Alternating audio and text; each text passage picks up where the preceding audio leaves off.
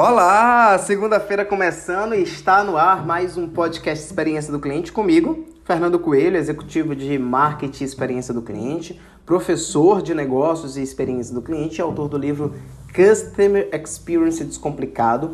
E hoje eu quero falar sobre um aspecto que é extremamente importante e que muitas empresas desconsideram, que é a pesquisa de clima. Colaborador feliz é colaborador engajado. E aí a pesquisa de clima é extremamente importante. E como é que eu faço essa medição? Primeiro que um bom ambiente de trabalho é fundamental para que o seu colaborador esteja feliz.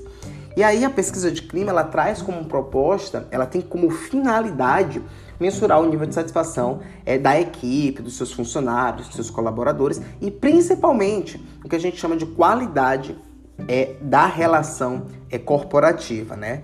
Esse é um recurso que é utilizado aí por diretores e gestores de RH e agora também por gestores de employee experience, né?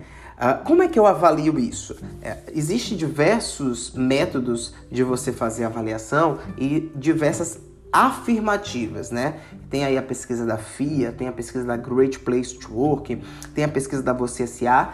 Todas elas vão avaliar como é a relação e a percepção do colaborador em, é, em, em, em consonância com a empresa, a liderança, a percepção sobre construir carreira e a sua relação com os seus colegas. E aí o grande objetivo da pesquisa é identificar se aquele cliente, se aquele cliente interno, aquele colaborador, de fato ele está ou não feliz, e a partir dali você vai criar ações é, que possam melhorar em um destes aspectos.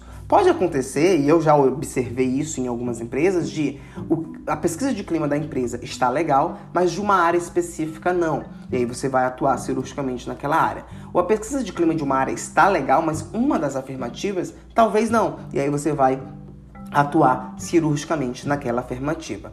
É, uma outra, um outro indicador, né, um outro KPI aí para gestores de é, recursos humanos é o ENPS. A gente fala muito do ENPS, né, que é o Net Promote Score, e agora tem o ENPS, que é o Employee Net Promote Score, que também é um método que permite aí que as organizações possam fazer a medição do nível de lealdade dos seus colaboradores. Porque às vezes o colaborador até está satisfeito, mas será que ele permaneceria naquela empresa? Será que ele indicaria aquela empresa? E o NPE, o ENPS, é uma ferramenta que é criada justamente para isso, para medir esse grau de fidelidade e de lealdade e avaliar a probabilidade de um colaborador recomendar ou não a organização.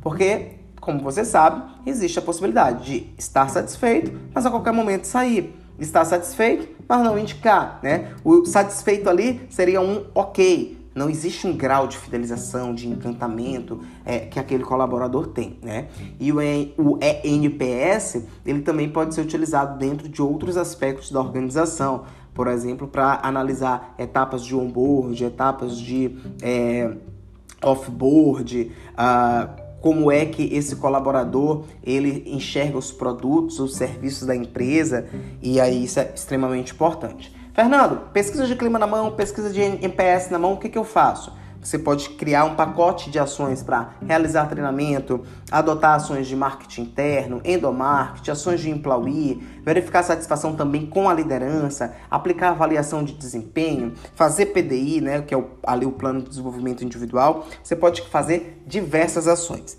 E aí, é, a dica que eu deixo hoje aqui nessa segunda-feira, iniciando a semana, é identifique o nível de satisfação e o nível de engajamento do seu colaborador.